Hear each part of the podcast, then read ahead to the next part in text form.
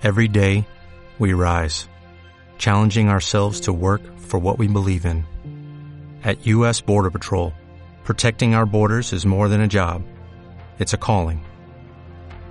Agents answer the call, working together to keep our country and communities safe. If you're ready for a new mission, join U.S. Border Patrol and go beyond.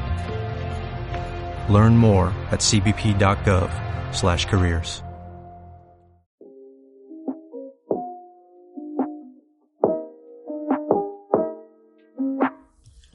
Bienvenidos a Te Picho un Burrito, el podcast donde hablaremos de las cosas que más nos interesan y las defenderemos a capa y espada. Es que mira, no voy a hablar, Corte y queda. no, no, no voy a hablar de cosas que les gustan a ellos, güey.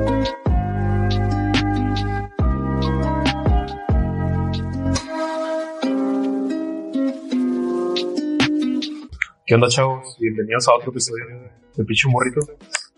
Hoy estamos aquí, nuestra alineación regular. No tenemos invitados. Una disculpa por, por la semana pasada faltar, pero este, Ociel, Ociel tuvo una operación y no, no pudo grabarnos. Me operé el trasero. Ya tiene dinero así. Y Ya. hoy, hoy no hay tops, pero Mario nos va a platicar de, de cosas raras. A ver, Mario, explícanos. La, la, la neta ahora sí vengo como que en blanco. Supongo que ni tenía ganas de grabar. Ok, Me dijeron, no, Mario va a hablar de cosas y ya tú responde. Ah, estuve buscando dale. teorías conspirativas, pero dije, no, va a sonar muy, muy ñoño, muy, Muy muy Mario. Mario, muy ultra de derecha. Entonces dije, ah, voy a buscar teorías de la conspiración, pero que resultaron ser verdad. Entonces encontré una. Este, voy a empezar con un pequeño, una pequeña introducción. El filósofo Nick Bostrom, viendo el avance actual de la tecnología hasta donde estamos ahorita, ha dado tres escenarios sobre nuestra realidad, nuestra vida diaria. La primera es de que las civilizaciones inteligentes nunca van a poder llegar a crear una simulación tan elevada como, como nuestra realidad. realidad. Ajá, exactamente. La segunda opción es que lo podemos llegar a hacer, pero no queremos, ya sea por capacidad o por motivos éticos o cualquier otro motivo, pero no se hace.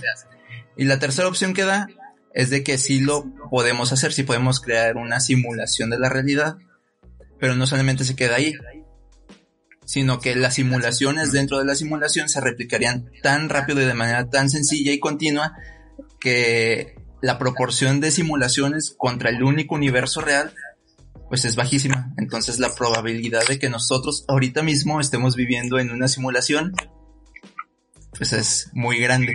Me perdí un cacho, güey. No, no entendí, o sea, el mismo güey está proponiendo las tres cosas. Sí, tiene tres escenarios. Uno, las civilizaciones inteligentes no pueden crear simulaciones. Dos, pueden, pero no quieren. Y tres, se puede y todo se descontrola y posiblemente no somos reales. La, la segunda suena como que muy vaga, ¿no? O sea, ¿quién es el que no quiere? Las civilizaciones en general, ok. Ajá. O sea, como que no queremos llegar ahí.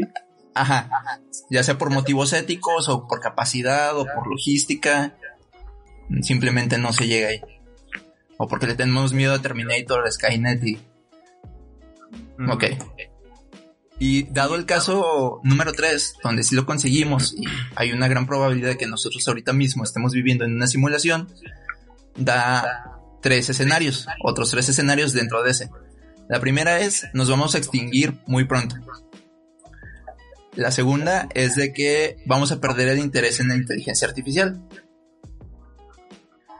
Y la tercera es que realmente nosotros ahorita mismo somos fruto de la simulación y no estamos en esa pequeña posibilidad del universo que es real. Esa es la de la teoría de Matrix. Ajá. Esto lo pone Javier Santuaya, no sé si hayan visto su canal, se llama Date un Blog. Es un youtuber de divulgación científica, muy chido. Pues no. Le pueden dar una. Pero pues tampoco es como que le estemos haciendo pu- publicidad porque nadie nos ve. Ok, ¿No? ok, ¿de qué se trata todo esto? Una simulación de un universo. No, me imagino que ustedes están más relacionados con esto porque juegan videojuegos. Yo no. Pero hubo un tiempo en el que yo estaba enviciado Jugando con los Sims. ¿Con los Simpsons? los Sims, los Sims, los Sims en la computadora. Ah, los Sims, ok. Y ahí pues tú haces una segunda vida y haces lo que deberías hacer en la vida real, lo haces ahí. Te creas una vida, trabajas, vi- este, estudias, consigues relaciones, compras casas, un auto, consigues trabajo, etcétera. Entonces esa en teoría es una simulación de nuestra realidad. Fue en Pet Society, güey. ¿Te acuerdas de Pet Society? Sí. Hay un mod del GTA, güey, que es acá de, de roleplay y está chido, güey. ¿Has visto uno? Ah, del GTA, sí, sí, Sí. lo he visto. He visto canales de Twitch que Ah, hacen eso. yo vi Auronplay, güey. Como, ape- como apenas compré el GTA. Ok, bueno, no. Compré. Eh, sí. Pero sí hay muchos, o sea, está los Sims, está este, el que jugaba Dross, el Second Sí. Life. Eh, Que eso es como mucho más ah, bueno, inmersivo, este, ajá, que mm, eh, un profesor que ustedes conocen, que no sé si deba mencionar nombres, eh, hablaba mucho de Second Life. El, tu asesor de tesis, Rudy. Ah. Pues le gustaba, güey, a lo mejor ahí vida era más chida. o sea, tal vez Ch- Chance ahí no era asesor de Ándale. tesis. No estoy leyendo artículos tantos toda la noche aquí en- Sí. Muy bien. Con razón, nunca. Bueno, se tardaba mucho en enviarme las correcciones. Yo creo que se lo pasaba ahí en Second Life. Se lo, ten- Con drones. se lo tenía que enviar por ahí, güey. Se lo- Llega tu, tu avatar acá. Y de paro no revise. O, o sea, el, el rollo de esas cosas es que, que se supone que todo ese tipo de juegos y toda la tecnología que estamos teniendo nos va a llevar a poder tener una realidad tan real que vamos a confundirla con la de, con la realidad actual. Ajá, sí. Por ejemplo, yo vi hace ya muchos años un documental de gente que estaba muy metida en Second Life. O sea, que pasaban más tiempo del día en el videojuego que viviendo su vida real. O sea, para ellos era, como eran exitosos ahí, como podían ser furros o, este, o lo que sea ahí, ellos eran felices, eran felices. ¿Eso es ser exitoso?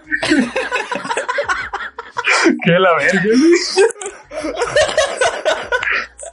Ahorita yo no puedo cuestionar muchas cosas. El, el vato viendo su utopia todo el día dentro de Second Life. La mejor decisión de mi vida. Ya no tienes que pagar para que te operen el trasero. Pues es como en, como en Inception, ¿no, güey? No sé si te acuerdas que cuando van con el vato, ¿sí la vieron, no? La Inception. Sí. Sí. Cuando van con el vato de las drogas, eh, no me acuerdo cómo se llamaba, Yusef, Yusaf, algo así. Que les dice, ellos viven, o sea, duermen todo el día y los despiertan. Ah. Y no, que les dice que en realidad ya los sueños, ya es su realidad. Y cuando están en la vida real es como que ya el sueño. O sea, ya se, Sí. como que se sumergieron tanto y, y ya su vida, en sus sueños siendo furros, ya es como que su verdadera vida. O pues como las viejitas de, de, de Black Mirror, ¿no? Las que comentábamos la vez Ah. San Yupi. También. San- ¿Cómo era? San- San Junipero. San Junipero. Ok, entonces Sí, hoy les voy a contar la realidad seas. Esto empezó como verdad y al final, esto fue todo lo contrario, al final se convirtió en una teoría de la conspiración. Empezó siendo muy documentado. ¿Realidad final-? Seas. Seas. Seas. Como es, la tienda, ¿no? Ok, les voy a explicar. Es un juego, güey, donde tu realidad es Sears, ¿me entiendes? estar trabajando ahí, güey. Soy promotor, güey. Soy promotor de películas, güey. Ah, creo que está más culero que ser furro. güey. ¿Quieres sacar tu tarjeta de Ah, pues crédito, también había, había un capítulo así en... Ah, ¿cómo se llamaba? Eh, Rick and Morty. Rick and Morty. El Rick and Morty. El de cuando, cuando jugabas a ser Roy, ¿no? Algo así. Ah, sí. Jugar a ser Roy. Que era toda la vida y luego de repente se, se- Te despiertas se y estás- Perdía. Cuando se moría, se despertaba. Ah, que el Morty so- sobrevivió al cáncer y se murió cayéndose de unas escaleras. O sea, es algo Ah, que cada vez está más presente en la ciencia ficción como las referencias de Rudy nos han mostrado. Ok, pero SEAS va para, son las siglas de un acrónimo que es Synthetic Environment for Analysis and Simulations. Es decir, medio ambiente sintético para análisis y simulaciones. ¿Qué es esto? Ok, ahí les voy a explicar. Más o menos, no se sabe exactamente cuándo empezó esta investigación.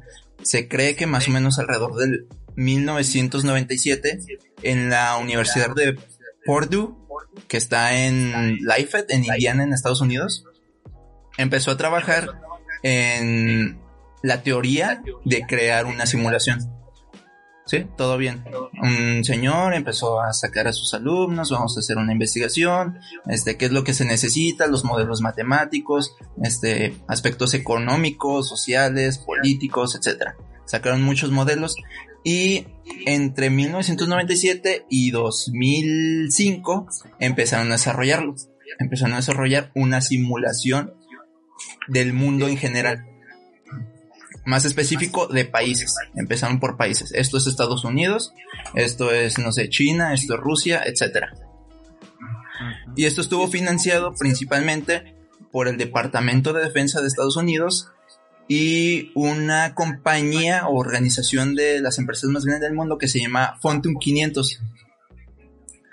Entonces, al empezar a recibir todo este dinero, el proyecto universitario empezó a ayudar a Fortune 500 con planeación estratégica para beneficiar a las compañías que estaban ahí. Se enfocaron en el modelo económico. Dicen, ah, ok, dadas las condiciones del mundo actual, ¿qué necesito yo para que mi empresa sea más exitosa? No, pues invierte en esto, o métete a tal país, o deja de, de salte de este mercado, métete a este otro, sucesivamente. Hasta donde más o menos hasta 2006, lo que podía hacer este sistema, el SEAS, era modelar la población de Estados Unidos que era elegible para un servicio militar y podía ayudar a, visito, los comandantes de reclutamiento con estrategias para inscribir a potenciales soldados. Y también estudiar ataques biológicos. Entonces, con toda esta simulación, tú podías ver cuál era tu potencial y dónde estaban los jóvenes que podían ser próximos soldados y también estudiar ataques biológicos en 2006. A la verga. Pues, bueno. Pero, o sea, ¿qué tipo de simulación era? O sea, una realidad virtual o... Ok. O era como, era el jueguito de la plaga, ¿no? Que se ve el mapa. Más o menos, es como Plague te muestra un mapa del mundo con división geográfica, división política, o sea, cada país separado y tú le ibas metiendo ciertos datos. Por ejemplo, en el lado, en el caso de, en el caso de Fortune 500 metieron datos económicos, a ver dónde convenía estar invirtiendo X. Entonces dependía de los datos que tú le ibas metiendo, se iban haciendo las simulaciones. Un ejemplo. 2006? Ajá. Vamos a retroceder tantito. En enero de 2004, el CEAS fue evaluado por la Junta de Innovación y Experimentación Dictatorial, el J9, que pertenece al Comando Unido de las Fuerzas Armadas. Para ver su habilidad fue cuando se acercaron a la universidad de, oye, ¿qué estás haciendo? Y le dijeron que ellos buscaban su habilidad para ayudar a simular los aspectos no cinéticos del combate, como los asuntos diplomáticos, económicos, políticos, de infraestructura y sociales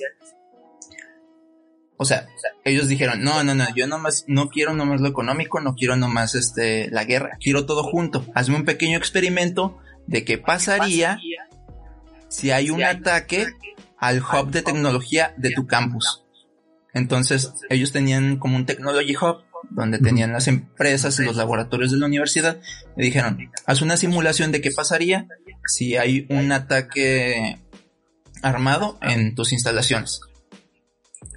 Entonces, en el laboratorio empezaron a desarrollar la, simulación y empezó como un juego de guerra que da forma al medio ambiente y que lleva a la conclusión de que nos mueve, nos mueve la situación actual en la que todos se unen y se sientan alrededor de una mesa discutiendo lo que harían. En una situación en la que realmente juegan en la simulación y sus acciones tienen consecuencias. Entonces, no nomás. Hoy, hoy ese juego se llama Call of Duty. Pero esto es 2004. el primer Call of Casi, casi era así. ¿Qué pasa si ponemos una bomba en tal edificio y no afuera en los jardines o en la entrada o eso? Que, o sea, se empezó a ser muy específico. les gustó lo que vieron. Pues yo, yo estaría cagadísimo, ¿no? O sea, si los militares son los que me están pidiendo eso, que me simule un, un ataque a mi campus, porque, este... Se me figura que después los vatos le dijeron, ah, pues pasaría esto. Y después los mismos militares atacaron el campus, güey, para ver si era cierto. y se adueñaron de todo. ¿Verdad, güey? Sí, güey, como que, ah, pues. Yo les diría mentiras así, de como que no, pues este. Eh, se mueren ustedes y nos atacan. No nos ataquen, por favor. Aquí dice, güey. No lo digo yo, lo dice la ciencia. Pues también es como Inception, güey. Bueno, también me acordé que se supone que como empezaba lo de los sueños, era con uso militar, güey, que esos vatos hacían eso para que los Para mataran. en los entrenar a los soldados. Ajá, para que no, no le tuvieran miedo a la muerte.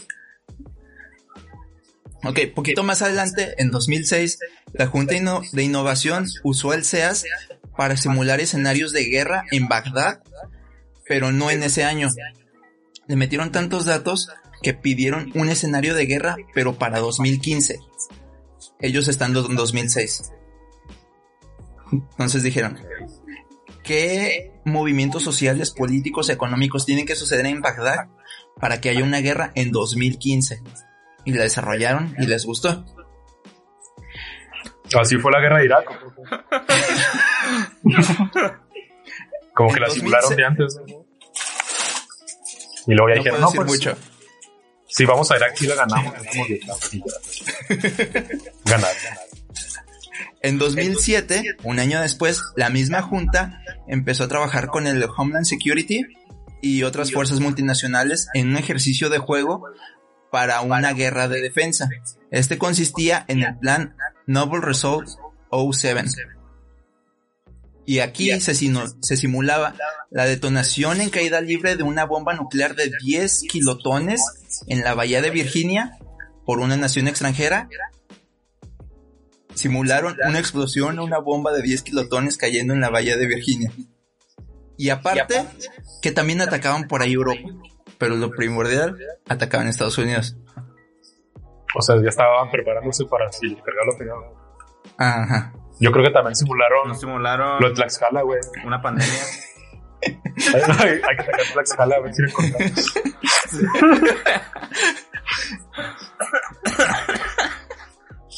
Nada, para la pandemia, por eso hicieron el jueguillo ese, ¿no? El, el que dije ahorita. Play, play. No sé. Nomás. No, le habrán metido datos de que qué pasaría si un chingo de pendejos van a comprar cerveza. A ver qué pasa. Mejora la economía. Porque se mueren las Hay personas. menos violencia. Hay menos violencia en los Sí, hogares. Se mueren las personas con bajo IQ. ¿no? Sí, hay menos violencia porque normalmente esos eran los que les pegaban a sus esposos y sus hijos. Ahí está. No, sí, sí. Salgan a comprar cerveza, Rafa. Y no necesitamos una simulación para saberlo. Entre, Ok. entre 2000. Si estamos, si estamos en una simulación, güey, para que los seres que están controlando esa simulación sepan qué va a pasar si hay una pandemia, güey. O sea, ah, Estás como que el segundo intento, ¿no? El primero fue el de, el de la influenza. influenza. Que esa No sé. duró bien poquito, ¿no? Sí. Como, cuánto, como cuatro meses. No menos. Sí, pero, o sea, no sé, no, no estaba en morro y como que dije, eh, pues, ¿qué es lo que- Voy a comprar cerveza. No, no, Sí. Sí. No existe, son los papás. No comas cerdo, no comas cerdo. Eh, güey, no te mueras. Es que desde que empezó el, el, el episodio me traigo un pedazo de pulpa del jugo y ahí estaba luchando por no toser. Entre que empezaron esa madre y el día de hoy ha habido guerras, güey, acá, cabroncilla. Ok, espérate, ahí es donde se empieza a poner interesante. Pero antes, Ah. Uy. Mira, fíjate. En ese entonces, en 2007, to- todo lo que sigue hasta que les vuelva a mencionar de dónde saqué la información, este, es el mismo año. En 2007 salió una entrevista a una revista de tecnología británica que se llama El Registrador. Este, y entrevistan principalmente al, al mero mero del, del laboratorio y a uno de los ayudantes del lado del gobierno. Mira, en ese entonces era capaz de ejecutar simulaciones en tiempo real de hasta 62 países, incluidos Irak, Afganistán y China. Las simulaciones en 2007 se alimentaban de noticias de última hora, datos de los censos, indicadores económicos, eventos climáticos en el mundo real, junto con información patentada como inteligencia militar. Entonces agarraron todo lo que tenían al alcance y dijeron, haz lo que puedas con eso. En 2007. Los oficiales de inteligencia pueden introducir agentes ficticios en las simulaciones, como un aumento en el desempleo para medir sus efectos desestabilizadores en la población. Ah, yo pensé que agentes como 007, John Wick. okay. aquí, aquí entra una definición. Un agente en, dentro de todo este ámbito Puede ser una persona, puede ser una organización, ah, puede ser una situación o un evento climático, social, etcétera. Entonces. O un pelón con una pistola. Ah, puede ser. Entonces ellos podían decir, ¿qué tal si quitamos la mitad de los trabajos en Irak? ¿Qué tal si empezamos una guerra en Irak? También podían inyectar un terremoto, un tsunami y observar sus impactos en una sociedad. Así fue como nació el terremoto de los Ah, no. No.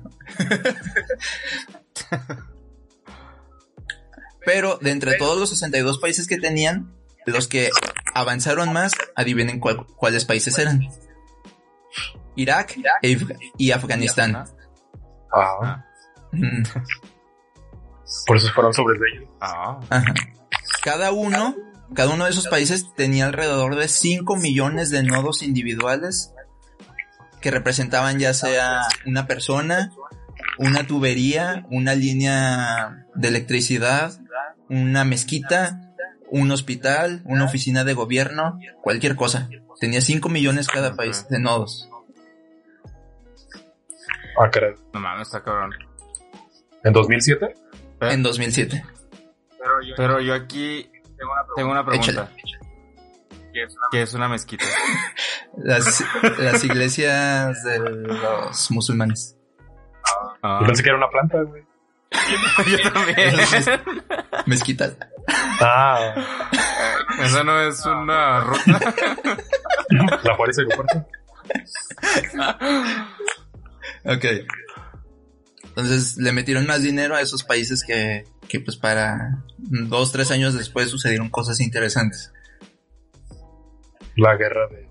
Lo que dijo el, el tipo, el director y fundador del laboratorio, que se llamaba Alok Shantubedi, Shantubedi, que sigue vivo, este, dijo, alimentar una simulación de toda la Tierra será un desafío colosal. El sistema es una bestia hambrienta.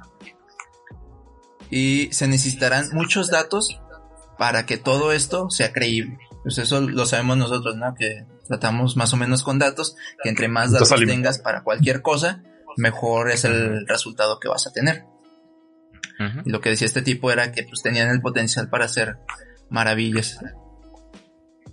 O sea, si en esos tiempos ya podían obtener esa información con, con la tecnología y todo eso, pues ahorita ya, o sea, pudieron saber qué pasaría si metemos un virus una pandemia mundial y todo eso. Eh, mira, en, dos, en 2007, este, te digo, tenían 62 países desarrollados y tenían 5 millones de nodos los dos países más avanzados. Pero, este, no toda la población, pues era un nodo. Porque Afganistán no tiene menos de 5 millones de personas, probablemente. Entonces, la, la población estaba como en grupos, en grupos de actitudes, personas y cosas así. O sea, los Blancos, negros, homosexuales. Ajá, ah, más o menos. Entonces, 100 personas eran un nodo. O sea, los agrutaban. Pinche Rudy, ¿le estás tomando dos vasos? Es agua, güey. y este es una paloma, güey. Ah. Entonces tengo que equilibrarlo para que ahorita no me caiga para el piso o algo así. si ahorita de repente me voy, güey, pues, por eso tengo que bajar poquito. A un lado unos nachos. Sí, güey, aquí traigo un chingo de cosas. Lo que quieran. Aquí tengo una parrilla, unos tacos. Nomás que hay respeto y por eso no como. Pero sí tomo. Ok, el director en la entrevista dijo, insistió en que su objetivo era tener una imagen despersonalizada, o sea, que no fuera relacionada No con cada persona, ajá, no personalizada de cada persona viviendo en la Tierra, Ah, en lugar de un duplicado inmediatamente identificable. O sea, iba a haber una copia de ti, de cada uno de nosotros en el planeta, pero no íbamos a poder saber exactamente quién es quién. Ah, la- ah, como en los padrinos mágicos, que todos somos iguales. Todos somos bultos grises. Ah, sí, todos somos bultos grises. Pero yo soy más gris, güey. Entonces lo que dijo es, si el censo de tu ciudad registra una fecha de nacimiento, en los eh, registros del gobierno encontramos tu título del trabajo, o si tienes un perro, se va a generar lo que el director Aldoc llamaba un like someone, o sea, un como alguien, con esas mismas estadísticas, pero no con tu mismo nombre. Pues me O sea, pero sí con va- un número. Sí podía saber quién era yo, ¿no? Porque pues cuántas personas nacieron 10 de noviembre. Ay, bueno, no debería decir todos los datos. y el nombre, Ya clonado. Y el nombre de tu perro. y el nombre del perro de tu infancia. fue- y los últimos cuatro dígitos de su tarjeta de crédito son. o sea, como que sí podías más o menos, o sea, si tuviéramos acceso a saber quiénes éramos. Sí, sí, o sea, el tipo quería tener, dijo, si está disponible esa información, yo la voy a tener, nada más no le voy a poner tu nombre. Ah, ok. Qué Consuelo. alivio. Sí. O sea, iba a poder saber si me iba a morir después del COVID-19. o si me voy a morir. Entonces, lo que este tipo hizo a partir de, de 2007 fue hacer como versiones distribuibles del SEAS. Y a estos los llamó SWS, que son acrónimos en inglés, no me acuerdo cuáles son las siglas en inglés, pero en español es Mundo de Simulación Sensible. Simulation World. Simulation World Sensitive. Anda, anda. Sensitive World Simulator. Ah, sí, Entonces, estos eran los paquetes, estos eran los paquetes que le iban entregando a las agencias del gobierno para que las agencias del gobierno, cada una le fueran metiendo los datos que ellos quisieran y se fueran desarrollando las simulaciones que ellos quisieran simular. Pues suena como que sería ad hoc a cada uno de los países, ¿no? O sea, sería como que un beneficio de ellos y no sé, no sé si llegarían a algo. Me suena como el Tsukuyomi infinito, cada, cada quien tiene su... El detalle aquí es que no es feliz. código abierto y Sí. que esto lo está financiando en gran parte el gobierno de Estados Unidos. Entonces no se va a distribuir al mundo. O sea, ellos saben qué va a pasar y no le van a decir a nadie. ¿o cómo? Ajá, todo esto, te digo, empezó con el Departamento de Defensa y se fueron metiendo otras organizaciones de seguridad nacional en Estados Unidos. Entonces, si ya está el departamento de defensa, ya es como que ya no vamos a perder guerras, carnal. Ya no saben qué va a pasar. O algo así. O ya sabemos a quién atacar. O cosas así. ya sabemos a quién decirle que, ah, no, güey, la sopa de murciélago no tengo que usar, no, sí, Pero si lo distribuyesen a diferentes países, podrían dar las versiones modificadas que les digan que ellos van a ganar cuando Estados Unidos sabe que si se enfrentan les parten su madre. Pues yo no los creería, güey. Podrían, pero eso suena más maquiavélico que todo lo que leí entonces. Espero que no. Chance ya nos vendieron una, güey, por eso AMLO dice que no hay violencia intrafamiliar. Nomás que no la vendieron en Minecraft, güey, entonces. Está, me- está medio culero, ¿no? güey? El AMLO acá haciendo... Sí, mami. Ahora sí, voy a poder ver su topia todo el día.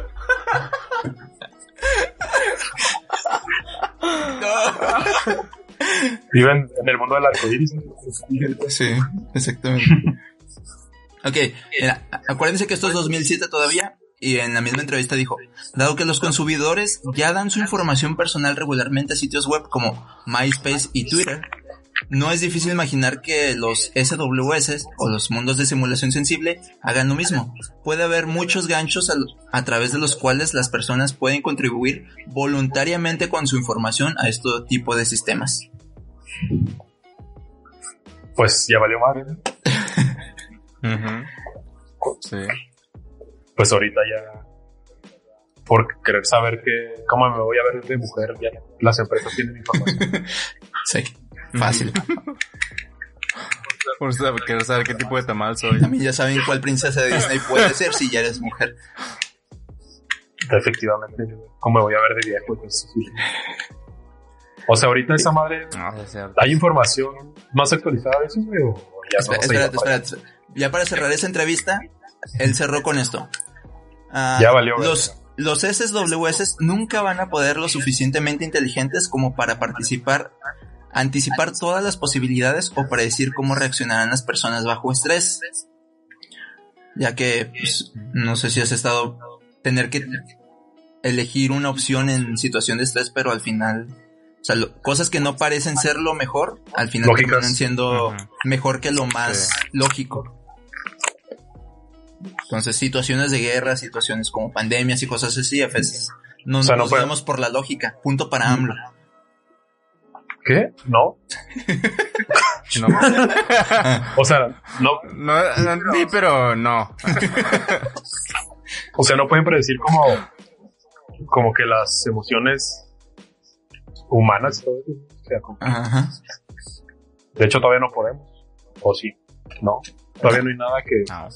Que simule eso. Y nosotros entendemos cómo funciona eso. Exactamente. Que alivia. Sí, en Jimmy Neutron salía la, la licuadora que cambiaba música según tu estado de ánimo, ¿no? Algo así. Vergas, güey. Se llama Alexa, güey, ahorita. No me acuerdo de eso, güey, pero... Ni yo. Era el proyecto de ciencias de... Ah, no sé, ¿cómo se llamaba la... La otra niña que no era la principal? Libby. Ah, creo que sí. Creo que sí. Libby era la Que ella lo hacía. Sí, que ponía su mano. eh, Era un proyecto de ciencias de una feria de ciencias. Y ponía su mano y cambiaba su, la música que se reproducía según su estado de ánimo. Y luego la, la otra, la principal, ponía la mano. Y salía una canción de metal cuando veía al, al Jimmy Neutron. Joder. O sea, de que estaba amputada, pues. Bueno, supongo que no se acuerdan de ese capítulo. Efecto Mandela, güey. Efecto Mandela, güey. Yo quería hablar de eso. Eh, sí, al rato investigas eso. Nos quedamos en Así. 2007. Ah, Sí. tú preguntabas, Rudy, que qué hubiera pasado ahorita en el, en, en el presente, que, que otras cosas nada más sucedieron, al menos en la década pasada. Encontré un PDF del 2006 de, un, de una presentación que hizo la universidad este, en su sitio, donde ellos plantean un, enes- un escenario de agentes biológicos. Lo que hicieron es encerraron a gente en un cuartito y les dijeron, ok, imagínense un Bésense. ataque terrorista, este, biológico. Díganme cómo es que va a suceder. Lo metemos al sistema toda la información que ustedes me dieron en esta ciudad que ustedes escojan. Y la simulación, vamos a ver qué pasos hace la simulación del día 9 al día 20. Lo que sucede los primeros 9 días ahorita no nos interesa. Queremos ver cómo se desarrolla el ataque terrorista biológico del día 9 al día 20. Entonces les voy a hacer un resumen de, de lo que la simulación predijo que iba a pasar y las deducciones que fue haciendo a partir de los datos que los expertos encerrados en un cuarto le metieron a la máquina. Día Dale. 9. Día 9. Hay un aumento en las enfermedades transmitidas por alimentos con hepatitis A a la intoxicación por estrafilococos en California. O sea, de repente, ah, caray. Tenemos muchas neumonías atípicas aquí en Ciudad de México.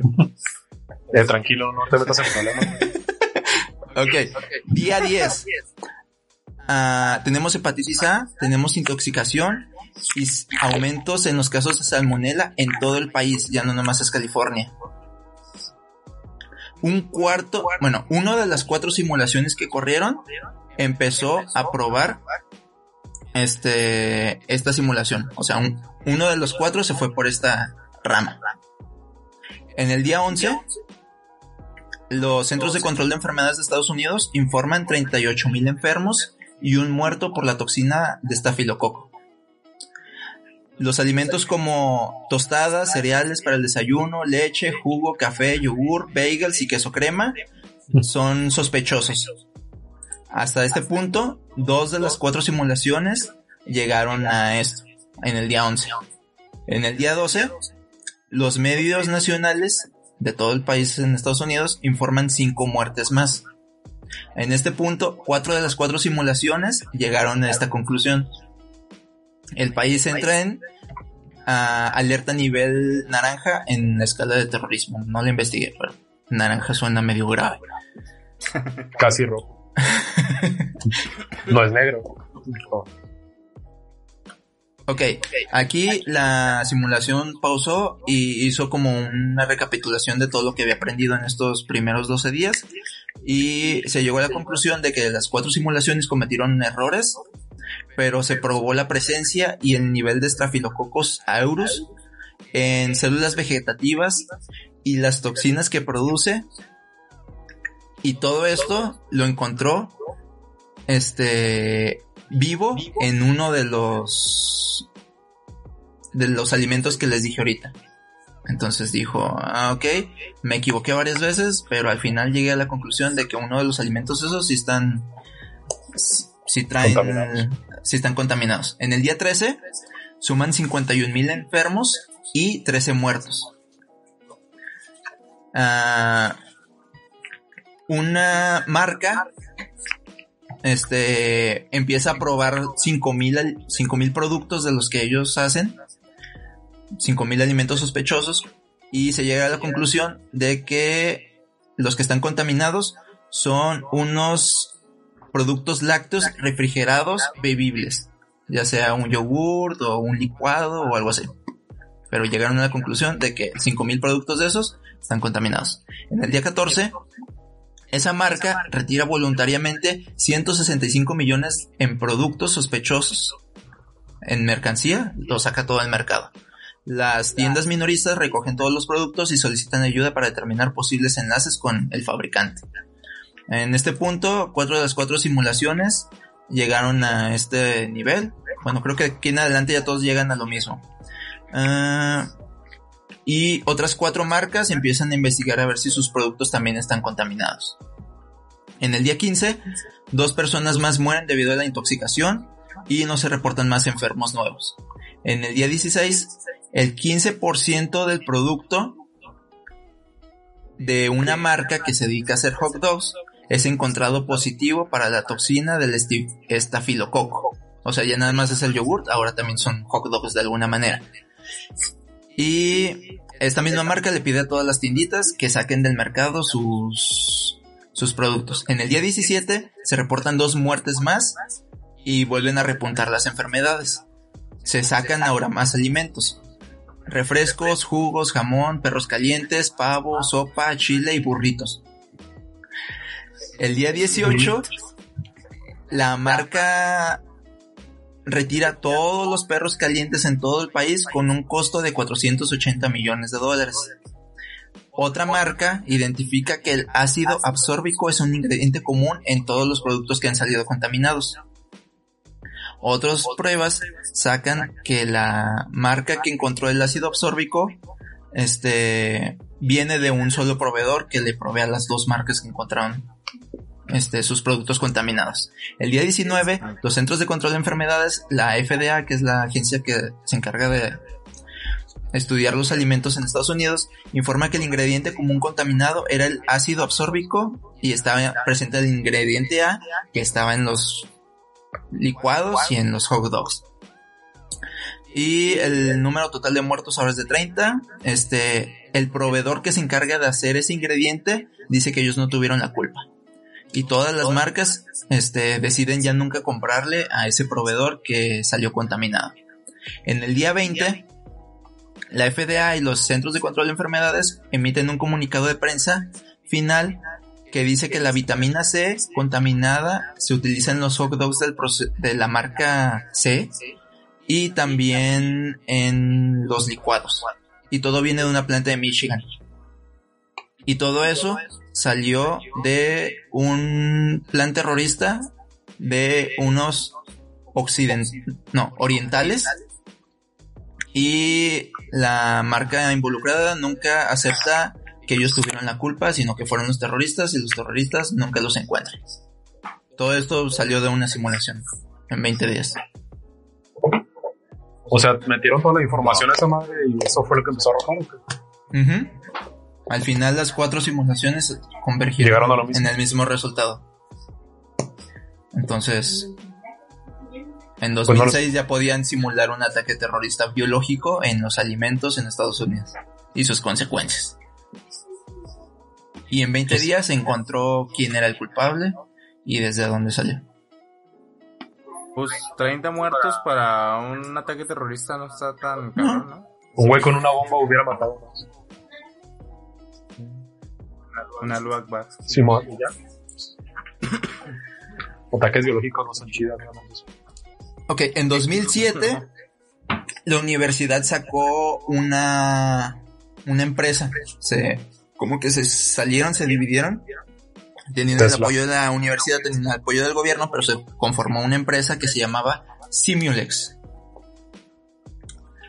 Y el departamento de defensa pues siguió trabajando con, con ellos, pero a partir de 2007 ya no hay información este, en el sitio de la, de la universidad. La página como tal del proyecto desaparece y ya no se encuentra ninguna información ni del gobierno, ni de la universidad, ni de los que trabajan ahí. Ya no hay nada desde 2007. ¿Y existen capturas de esa página? Sí, ah, de hecho yo busqué, bueno, en lo que estuve investigando, encontré con varias páginas que ya no estaban disponibles. Entonces, no sé si saben de una página que se llama archivoweb.org, que guarda una, Sí. el- la caché o una caché, copia en el tiempo de un sitio. Entonces, varias cosas siguen ahí, como el, la página principal del proyecto, sí, sí está disponible en, en esa versión. Ok. Es que si ya se metió el gobierno, pues, y está viendo que jala, pues ya deja de ser público, ¿no? Empieza a ser Ajá. privado.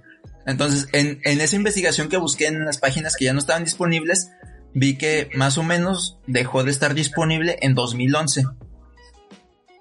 Y la última, el último registro de esa página en 2011 eh, tiene videos de simulaciones, entornos de realidad mixta y una interfaz gráfica amigable donde se incluyen simulaciones de eventos que involucran defensa alimenticia, tráfico aéreo y simulaciones de una pandemia de influenza. Ey, espera un momento. ¿Cuándo fue la de influenza? 2009. Ah, Mm. Entonces, pues. eh. Pero, o sea, en lo que estuve viendo ahí de las capturas de que salen en el sitio oficial, o sea, se ve como un programa muy bien hecho, donde tú seleccionas los países, le metes, arrastras cosas, tienes botones, tienes, tienes gráficas de la ¿Quién quieres que felicidad de la gente, la felicidad de la gente, el ingreso, este, hospitales, no sé, venían muchos datos en gráficas.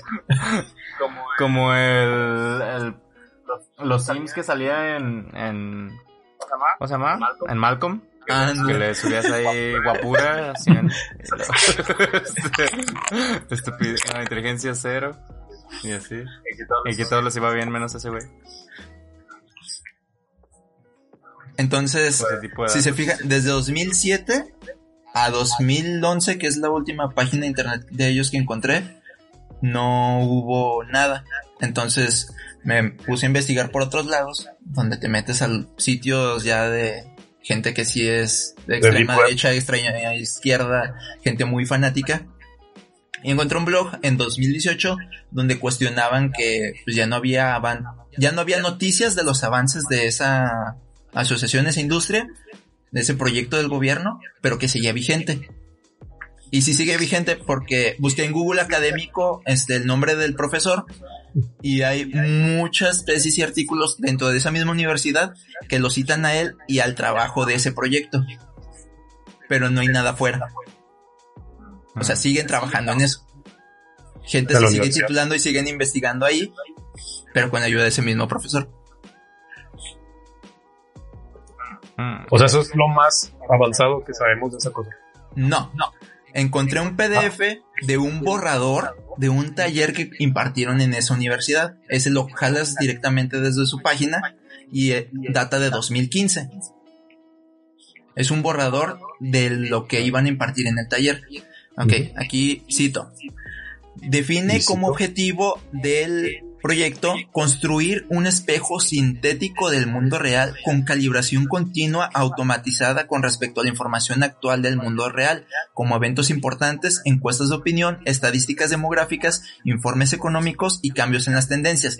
Si se acuerdan, antes no era una copia espejo del mundo que existía ni tampoco se alimentaba automáticamente. Tú metías los datos y tú elegías las cosas. Aquí lo que ellos están definiendo en 2015 es que ellos quieren una copia virtual y exacta del mundo real y que se actualiza automáticamente.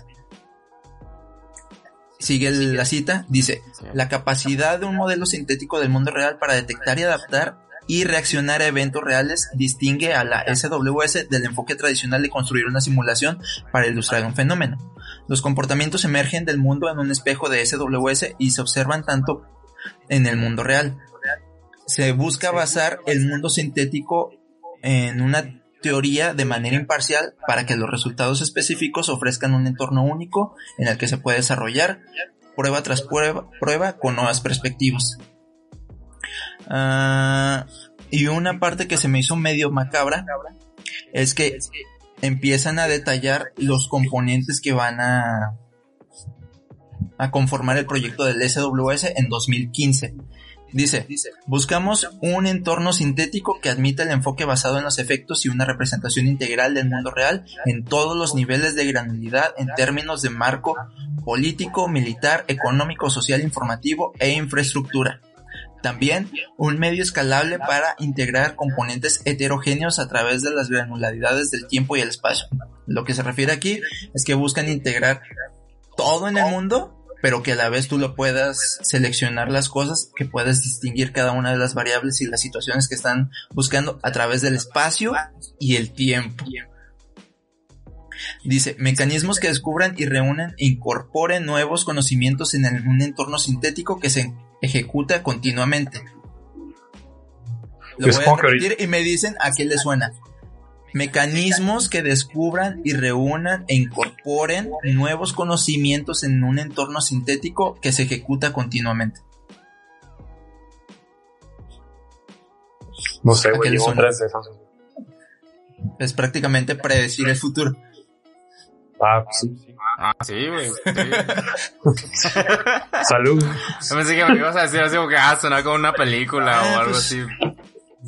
Dice, buscamos una fachada de interfaces de usuario que permite buscar, ver y modificar la información de todas las fuentes, o sea, los datos generados por simulación, parámetros de modelos y datos recopilados del mundo real de manera sencilla y amigable para el usuario. O sea, ya buscaban que fuera súper...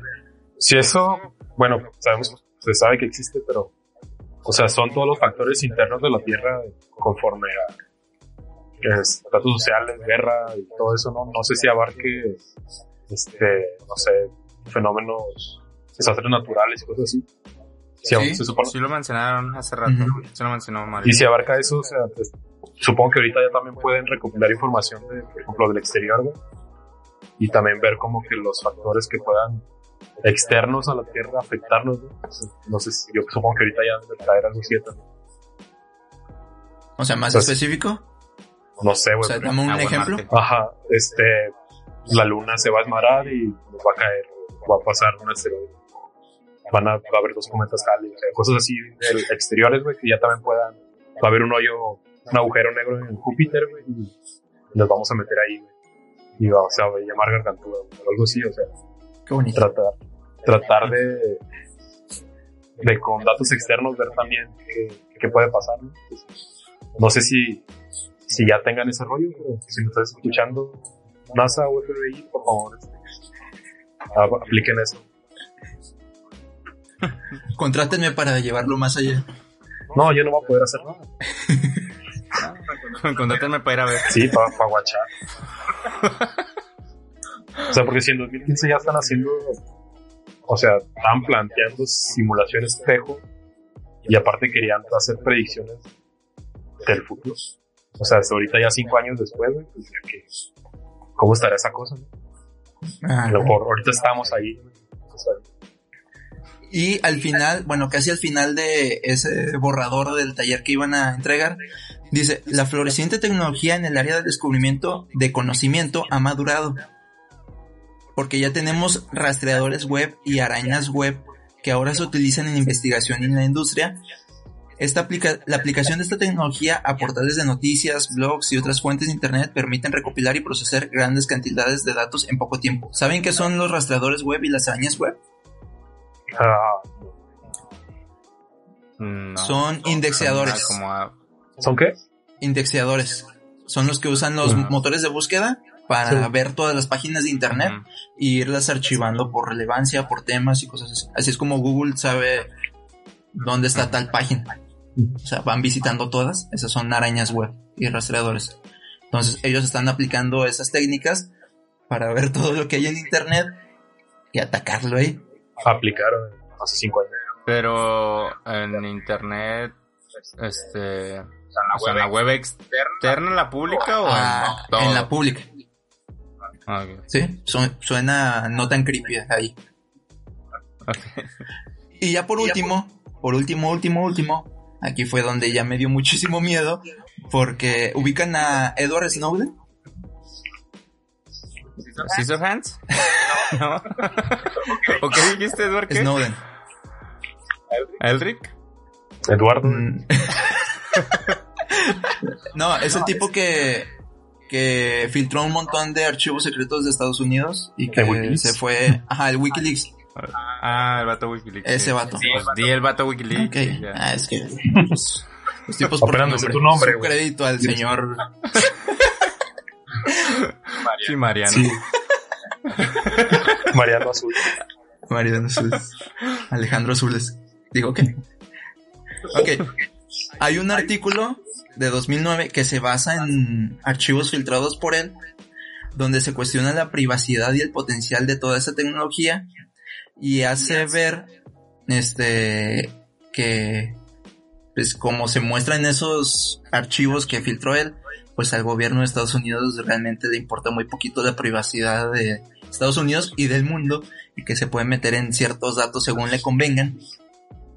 Entonces podría haber sido aplicado muy específicamente en este proyecto y es donde les da, es lo que decían ustedes, o sea, ahorita, hoy en día con el Big Data, todos nuestros perfiles sociales, nuestros rastreadores, este, todo lo que publicamos consciente e inconscientemente, qué es lo que pueden hacer ellos para hacer un- una simulación, un clon de nosotros virtual para sus propósitos macabros. Pues creo que ya sabíamos que O sea, que la, Sí. que la usan pues, ya por lo del Cambridge Analytica. O sea, Ajá. todos los rollos de todas las demandas de Facebook. O sea, como que O ya sea, pero que junta todos esos escándalos y aplícalos en este proyecto y todo lo demás se queda atrás. O sea, es- ya saben qué me va a pasar a mí en 20 años. pues, Ajá, lo pueden calcular si se les antoja. Suponiendo que ellos tienen acceso a todo eso y se lo aplican, podrían calcular eso. O sea, no Y veo si lo cómo tienen. no. O sea, si no es la información que nosotros vamos dando, alimentando, güey, igual es las bases de datos que del gobierno, del, del IMSS o cosas así, güey. O sea, toda esa información que, que vas metiendo, güey, ya pueden predecir qué rollo con parte de la que le damos con nuestras redes sociales. Poniendo fotos de que comí burritos. O sea, es impresionante. No sé qué tanto ustedes estén preocupados por su privacidad virtual, pero es una cosa de entre más yo investigo, más paranoia me da y más dan- más me dan ganas de ya no estar en, en internet porque Eh, creo que me valió madre desde que descargué TikTok. pues es que cuando recién se salió TikTok, se salió el desmadre ese de que te espiaban por ahí, la chingada. Ahorita todo el mundo lo usa, no sé si... Se hizo más viral la app que el chisme de que... sí, ¿Compraste eso en el Miniso? sí, Qué cosa inútil ¿No hace. Sí, nunca he sabido, pero me doy como golpes de masaje con esta cosa. Le pegó a las personas con un. ¿No era, ¿No era una esponja como para el baño o algo así? No, no, está muy bonito. Como para... Ah. ¿Por qué no compraste algo que si supieras que hacen? Es que compré los tres para mis hermanos. Ah. Son los, uh, igual no sabes qué son los de la serie. Sí, escandalosos. Los, Sí. los escandalosos. Creo que es la única serie que me gusta más su nombre en español que, que en inglés. Ah, creo que yo estoy consciente, güey, pero pues. Que hagan lo que quieran. Y hubo un, un tiempo en el que dije eso, ah, pues Google ya sabe todo de mí, ¿qué tal si le doy? Sí acepto todas las políticas de privacidad de, de lo que tienen. Ajá. Y pues al cabo, pues ya saben dónde estoy, ya saben qué compro, ya saben qué busco, ya saben este qué aplicaciones abro a qué hora, cuánto tiempo paso dentro de ellas. Pero ahorita, justo antes de empezar el programa, este lo retrasé porque encontré un video que era interno de Google. Ajá. No sé si sabían que Google tenía una frase que era no seas malo. O sea, era parte de su eslogan y del código de ética de la gente que trabajaba ahí. No seas malo. Ajá. Qué buen eslogan. No es. No es este. Lo que le decían al Rubius. Rubius, no seas malo. Mm, No. Bueno, Mario no supo qué pedo. Olvídalo. Windy es.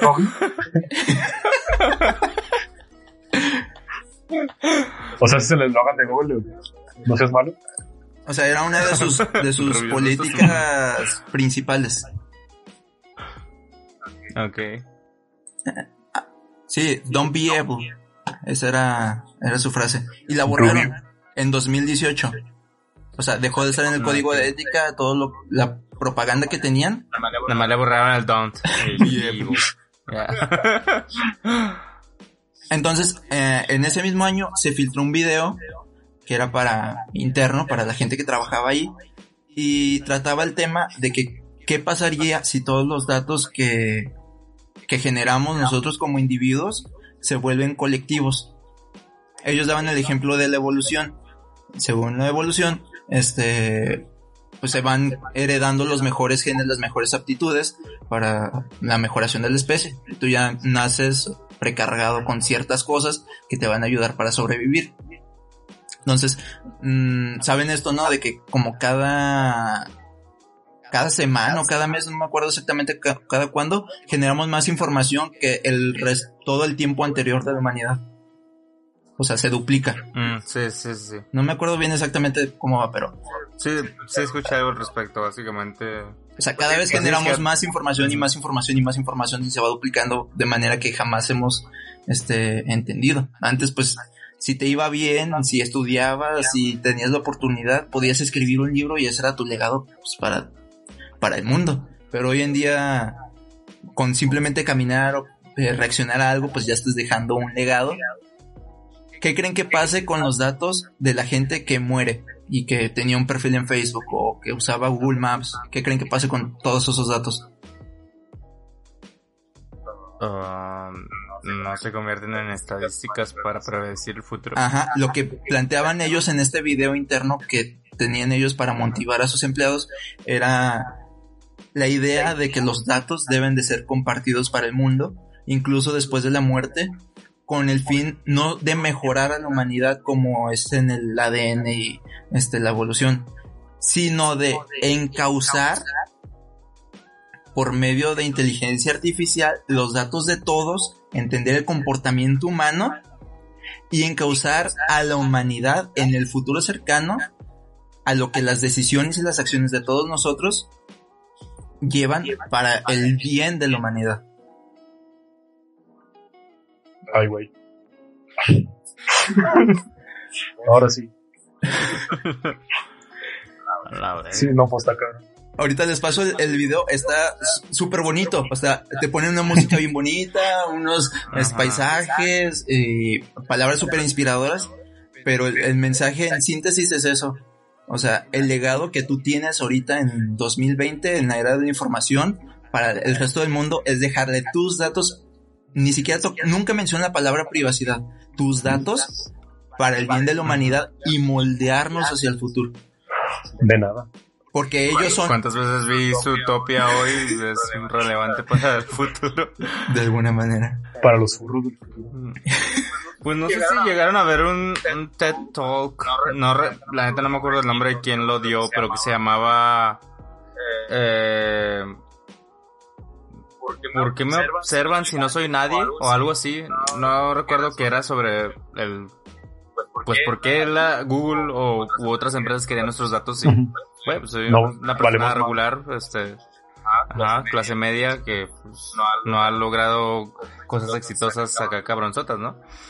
Eh, y básicamente ponían un, un ejemplo de un disturbio, eh, creo que en cierta ciudad de España, o no recuerdo bien, ah, era un disturbio en cierto lugar, y básicamente por el perfil y las publicaciones de, que se habían hecho en redes sociales de, de, de algunas personas que fueron al disturbio, que, ocasionaron el disturbio, pudieron identificar a quienes eran como que los, los líderes y así este aislarlos para que estuviera más débil el, el, el- el asunto es entonces era cosas tan simples como de la caminata que di de aquí al Oxxo eran datos que se recopilaban todos los días y pues sí 24/7 todos los datos que se que se obtienen ese era uno de los ejemplos que ponían, pero realmente creo que es los TED Talks más interesantes que he escuchado. Eh, igual t- ahorita se los paso también. Sí, pues yo también pienso igual. ¿Qué quieres saber de mí? Pues de hecho, de eso de qué quieren saber de mí, yo clase mediero que no ha hecho nada relevante. No sé si vieron, este, ahorita cada mes Google saca un reporte basado en Google Maps y las ubicaciones de nuestros Androids de la movilidad que hay en la cuarentena. Entonces te dicen, no sé ustedes, pero yo tengo guardado en Google Maps o, o por Uber la ubicación de mi casa, la ubicación del trabajo y la ubicación de la universidad.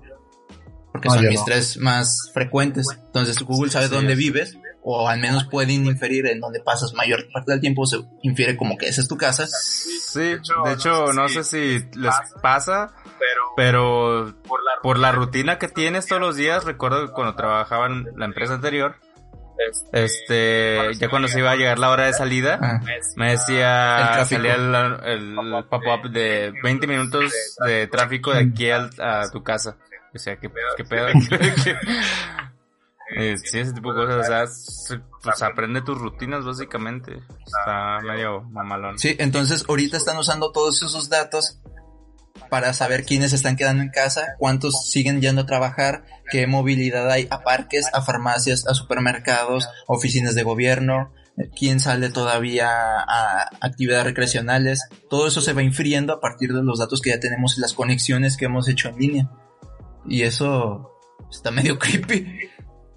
O sea, qué bien ahorita porque le ayuda o le debería ayudar al gobierno a tomar decisiones para afrontar esta pandemia. Pero qué miedo, o sea, saben el número exacto de cuántas personas están quedando en casa y a qué se dedican, en qué trabajan, este, en qué se mueven, a dónde suelen ir. Pues ya la información privada es privada. Ah, Por ejemplo, bueno. Vi en Twitter que estaba la Ciudad de México sacó sus propios datos del mismo informe que hizo Google. Trató de sacar sus mismos datos según sus, sus cámaras y su información y su equipo de inteligencia. Claudia Sheinbaum sacó su disque reporte de cuánta gente se estaba quedando en casa y cuántos seguían trabajando. Lo que, según ella pasó, es que ellos hicieron una solicitud a las compañías telefónicas para solicitar el tráfico que hay entre las antenas y saber qué cuánta es la movilidad. Ahí movieron datos, hicieron cuentas, dijeron, nada, tanto porcentaje se sigue quedando en casa, tantos siguen saliendo. Que eh, en México está facultado el gobierno para pedirle eso a las compañías de telecomunicaciones. Lo que sucedió es que no hay registros de que sí hayan hecho esa solicitud directamente a las compañías telefónicas y parece parece que fueron directamente con las grandes empresas como Google, Facebook y todos esos y sacaron el dato de ahí. O sea que el gobierno violó la privacidad a través de empresas extranjeras de nuestros datos, o al menos de la Ciudad de México. Vaya. ya, no supe qué decir. Sí, no, pues nos está dando mucha información. Bastante Les digo que entre más investigo de esto, pues es para, no hay como me pongo, pero. pues yo no me pondría paranoico, o sea, yo como que tengo en mente que todo eso pasa. Sí, y cosas más cabronas. Y ahorita pues prácticamente no puedes vivir sin internet de una u otra manera. Más que quieras, no.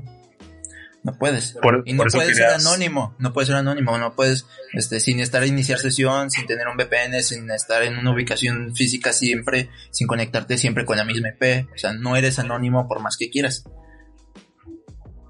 Por eso quieres ser misionero. ¿O qué quieres hacer? a la sierra. La vender droga y vender al narco. Pero ya lo van a saber. Sí, pero no. Que yo estuve publicando cosas de, ah, qué bonito, no sé, o las conversaciones que tuve.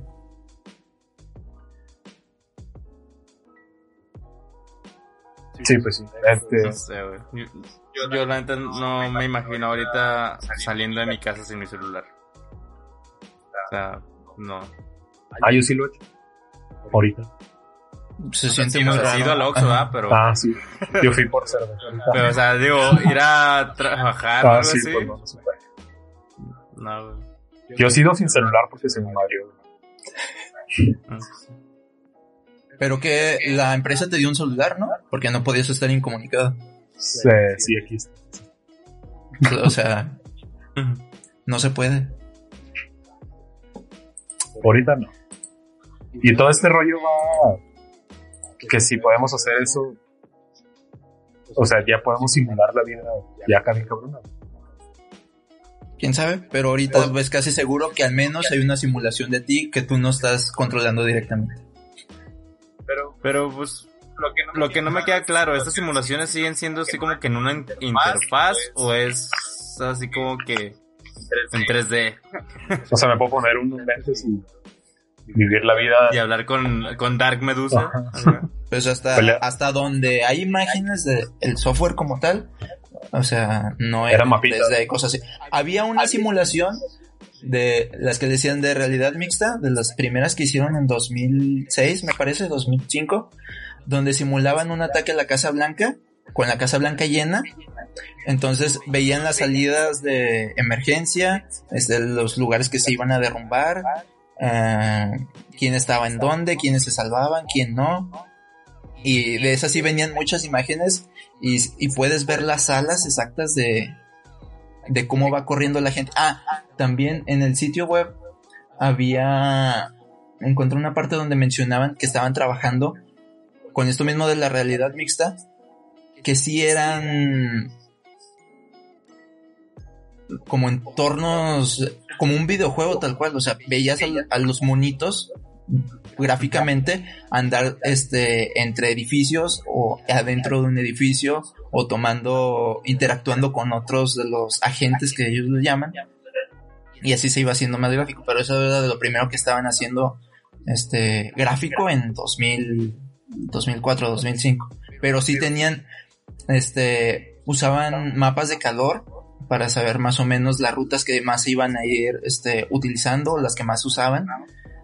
Entonces me imagino que sí, sí han llegado a hacer algo de... Es que te pregunto porque realmente en videojuegos hay pues muchos simuladores, o sea, hay simuladores de cosas tan tontas como el Code Simulator, el simulador de cabra, que simula ser una cabra. Pero hay unos cabroncísimos, güey, o sea, hay uno que era un simulador de ahogarse y está horrible, O sea, he visto el gameplay de ese. No estoy seguro si es juego tal cual o si es como que una experiencia más bien. Pero se supone que el, el punto es como en video. No estoy seguro cómo se controla. Voy a tener que investigarlo un poquito más. No sabía que íbamos a hablar tanto de esto. Pero si no mal recuerdo, es como tipo video. Eh, te caes al mar la otra persona que, que venía como que en una lancha contigo se va alejando porque pues no puede controlar la, marea y te quedas en el medio del océano. Y es como un simulador de cómo la persona que se supone que tú lo estás viendo en primera persona, cómo te vas cansando, cómo se te empiezan a calambrar la, los, las piernas así hasta que ya, ya no puedes nadar. Y bueno, ese es de los más cabrones. y se, me vino, se me vino mucho a, a la mente. Pero pues hay Sí, yo, simuladores. yo me acordé de él, muchas que trae los Oculus Rift y es una, una viga y te ponen una madera. Tienes que caminar, güey. Ah, sí, también. Simón es el que te tiran y Sí. ¿Cuál es? Simón. sí, recuerdo ese, varios videos de tías allá gritando. yo he usado esas madres, me las usé ahí en el laboratorio de la uni Sí. y, o sea, sí están chidas, güey, con, tus- con el sonido y esas madres y te, sí te Sí metes te mucho. Ajá. Sí, güey. Supongo que Sí, me estaban dando ganas de comprar uno. si esos son los de uso comercial, güey, no sé cómo estén los, Militares. sí, los militares o cosas así, o sea, que han de estar súper cabrosotes. Ujú. Han de ser como en la película esta, la de, ¿cómo se llama? Ready Player One. Que ya si les dan un golpe, güey, ya lo sienten. Entonces, Sí. o sea, supongo que ya estará así avanzado todo este rollo. Sí, si no mal- bueno, uno de los simuladores como que más viejos que llegué a ver cuando recién empezaba a saber de computadoras, es que hay muchos simuladores como que de vuelo, Ah, sí. de vuelo para, pues, para pilotos y así. O sea, unos son juegos y otros son más como que más serios, pero sí he visto bastantes simuladores al respecto. Sí, pues son Por eso como hay un, hay un canal en YouTube que recrea accidentes aéreos con simuladores de vuelo y hay uno donde recrean la muerte de Jenny Rivera. O sea, Pero es que no se murió, güey, tiene su canal de sí. cocina. Traté más Jenny chile. Rivera, pues. Y de- ah, había otro simulador de ser trailero, sí, me acuerdo. Ah, sí, sí lo he Sí, muy populares esos, muy populares. Sí, yo vi Sí. gameplays de ese, güey. Trailer, Sí. Trailero de Bimbo por los calles de Zacatecas, o sea. Esas cosas acabé viendo un día a las 3 de la mañana. Sí. Imagínate ahorita trailero en- esperando la fila en la aduana por la frontera cerrada durante dos días. Qué divertido. Más divertido que ser burro.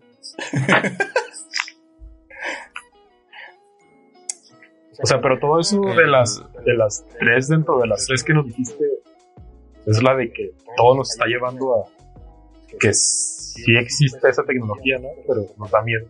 Pues es una teoría que, que tiene ese filósofo de que es probable que vivamos en una simulación. Esa yo la vi más como la segunda de que ya lo podemos hacer, pero no lo hacemos. Porque la tercera ya es un rollo total. ¿Cómo saber que estamos en una simulación? Pues en Matrix, ¿cómo sabías si estabas escéptico, adentro yo, no? yo sigo con la, con la idea de que estamos en la primera, en la de que no podemos. Ah, o sea, ¿crees que no, no menos, podemos? No, o al menos no de una forma tangible, de que diga, ah, pues, chance yo que me estoy viendo aquí, soy una simulación. No, creo. Pues es que es lo que plantean en, en las películas, que cómo sabes Eso- que es realidad, es realidad. Sí, yo sé, yo sé. O sea, ¿puedes fiarte realmente de los sentidos? Ya lo hicieron los Wachowski.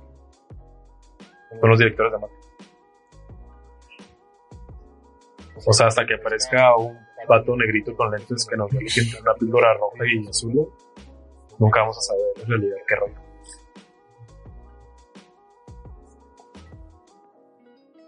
Por eso te preguntaba que cuál era cuál. O sea, ¿te quedas adentro de la simulación o eliges salir y ver? Ah, No, si a mí- me imagino un más triste que este. Si a mí me dieran la opción, Ajá. no, pues yo me salgo. A ver, pero, lo- vamos a decir que tienes una... O sea, vamos a discutir la idea que tenía Madara, güey. Bueno, el Tsukuyomi, güey. O sea, si tú estuvieras en tu vida feliz, en tu ilusión, simulación feliz, tienes todo lo que siempre soñaste, güey. ¿Preferirías salir al mundo real, aunque probablemente sea una decepción completa? Nah, ¿O quedarte en tu, en tu simulación feliz, pero sabiendo que es una simulación? nah, yo sí me salgo. Pues es que es lo mismo que Matrix. o sea, Ujú. es como le vendió la idea a Morfeo a Neo. Aunque pues, el malo de la de la 1, o sea, el vato dijo, hay una parte donde el vato está comiendo carne, porque pues en la vida real no hay carne, nomás hay comida toda culera. Que el güey está comiendo y dice, sé que esto es falso, pero lo disfruto porque aunque esté engañado son mis cinco sentidos que lo están disfrutando. O sea, yo sí prefiero como que vivir el mundo real. Es como... Es como en Bob Esponja cuando Plankton come bistec holográfico. Sí. Que realmente está comiendo luz y los planktons comen luz. Teorías de Bob Esponja. sí. Esa es mejor que la de las lámparas en los videojuegos. Usan lámparas de verdad. Ah, sí.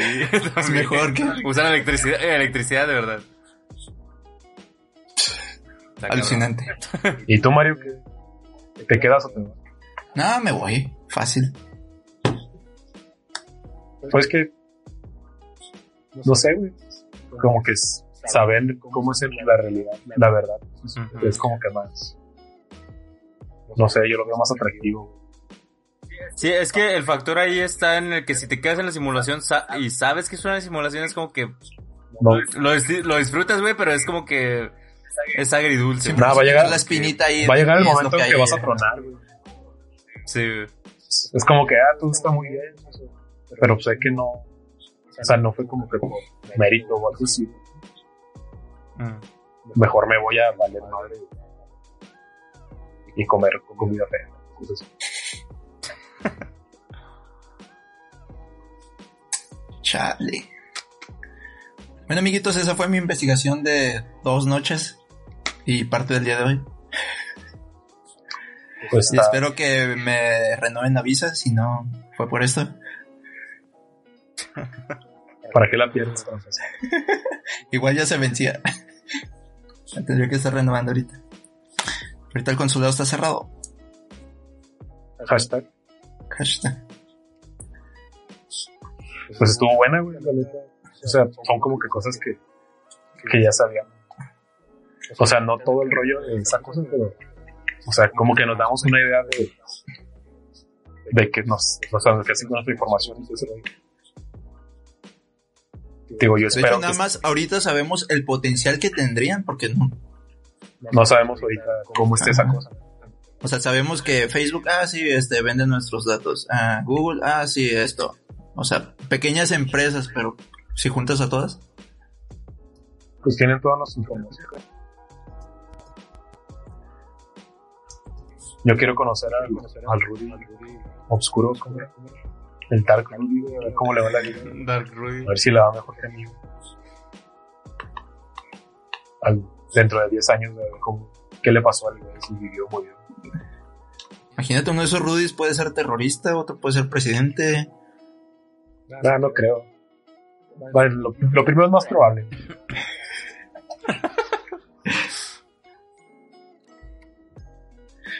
Bueno, ¿alguna recomendación que tengan para la privacidad de la gente? Algo sencillo. No descargan TikTok. Desactiven, lo- desactiven la ubicación lo más posible. chale, yo no hago eso. Yo casi siempre lo tenemos aquí. Ahorita. Yo juego Ya. Pokémon Go, yo la uso para cuando voy en bicicleta saber cuánto pedaleé. ¿Por qué la calculadora quiere saber mi ubicación?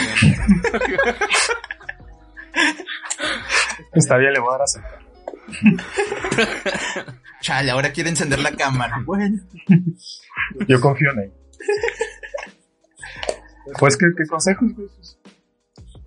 No, este, difundan su vida privada tanto. Tanto. No hagan test de qué tipo de burritos son. Sí, no se metan en Sí. Creo que ese es de los phishing más sencillos que hay ahorita. Sí, es más, más sencillo que el, que el del banco.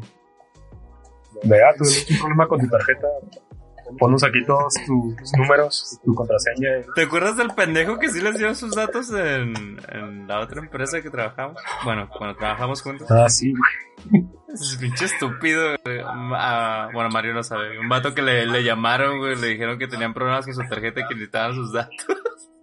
Se los O sea, por teléfono. Sí, güey. Ajá. Está peor del de, ah, soy un príncipe nigeriano que necesita 10 mil dólares para salir del país, pero soy millonario.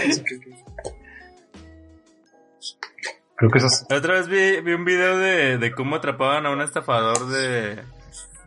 Eh, por teléfono algo así. Este, sí, era por teléfono. Un vato hindú que les hablaba, les llamaba y les decía que tenían un posible, una posible amenaza de virus en su computadora, que eran de su proveedor de internet y no sé qué. Y ya el vato lo que hizo, el que recibió la llamada, lo que hizo fue este, le dijo, no, sí, devuelve una llamada en 10 minutos. Entonces hizo un setup acá para grabarlo, para ver qué, o sea, a ver si lo podía, este, atrapar. Y estuvo bien raro, güey, porque lo que le pedía el hindú, ya cuando estaban en la, en la, en la llamada, este, el hindú le pedía que, o sea, la víctima, que la víctima entrara a la computadora del hindú. O sea, le iba, le iba a hacer descargar unos softwares y cosas así. Pero el vato, pues como estaba dentro de la computadora del hindú, pinche hindú estúpido, pues el, el vato como sabía de informática un poquito o algo así. primero le hizo así como que, ah, sí, le estoy picando cosas, pero no sé ni qué estoy moviéndole. Y abrió las ventanas que tenía ahí y vio que tenía un directorio telefónico acá de pues, muchas personas, así como que de esos públicos. Y luego, pues básicamente le, atrapó lo que está, lo que estaba haciendo. Y ya cuando el, el se da cuenta que le están moviendo su compu más de lo debido, nada más oye el, hey, motherfucker, hey, motherfucker. y ya se empiezan a pelear. y ya le cuelga el güey. Pero pues como el vato lo grabó, pues ya le, ya después de que se acaba la llamada te explica el software y luego el, la, la, conexión que está haciendo con la IP y todo eso, pues, con todas las capturas que sacó. Me chico de risa la reacción de, del hindú. Hey, motherfucker. Pues son de esos que hasta se, se indignan, ¿no? Cuando les devuelves lo, que te están haciendo a ti. Está bien indignado el vato. Como hay gente así. Pues sí, también qué estúpido, güey. O sea, ¿por qué le pides que entre a tu compu? O sea, Digo, en, el caso de que yo quisiera hacer pendejo a alguien, pues le digo, hey, dame acceso a tu compu, ¿no? No, al revés. Sí. no, sí, pásale. Yo tengo sus archivos en mi escritorio. Debes de descargarle por TeamViewer. El estafador resulta estafado. Sí. Pues no caigan en esas cosas, ¿no? Y ya, ¿no? Sí. Pues que no vamos a hacer mucho. No le podemos ganar a, ah. Una frase sencilla que resume todo. Cuando un producto en internet es gratis, tú eres el producto. Grande Fabro 5 fue gratis. Tú eres el producto. Tú eres Grande Fabro 5.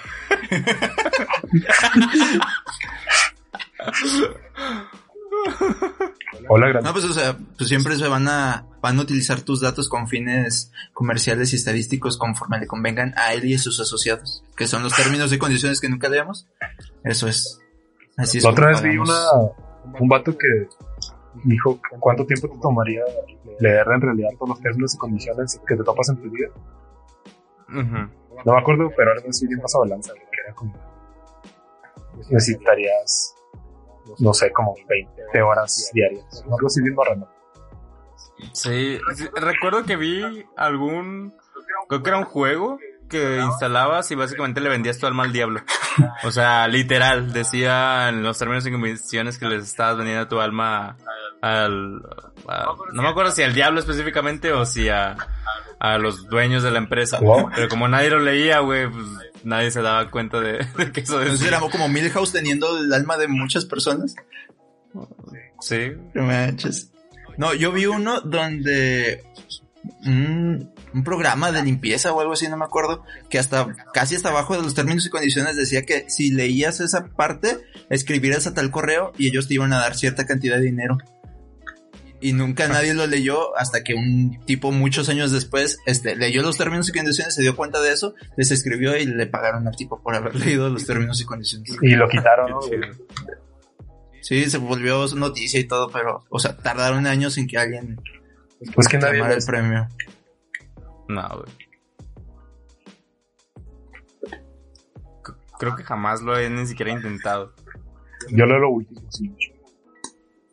Acepto. Acepto, no acepto. Sí. Aquí solo no está el no, entonces.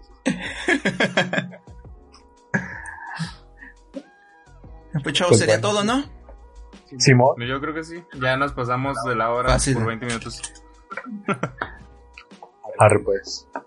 Pausamos el, el voice record. Sí, pues no, pues. No, pues- chido, gente. Cuídense. Ah, sí. Yo que- que- creo que nadie llegó hasta este punto. Hasta estuvo chida la plática con ustedes. Entonces, Los que nos escucharon, pues ya. síganos en Facebook, Instagram y sigan a Mario Twitter. Sí, sigan el canal de YouTube y en Spotify. No sé en qué plataforma nos estén escuchando, pero. Ah, ya estamos en iTunes. suscribirse. Ah, en iTunes, claro. Para todos los ricos. Entonces síganos, suscríbanse, denle like y todo lo que se pueda. Sale. Que no les cuesta nada. Bye. Ustedes son el producto. Bye.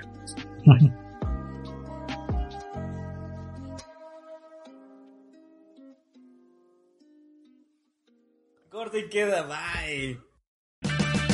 Purchase new wiper blades from O'Reilly Auto Parts today and we'll install them for free. See better and drive safer with O'Reilly Auto Parts. oh, oh, oh O'Reilly Auto Parts.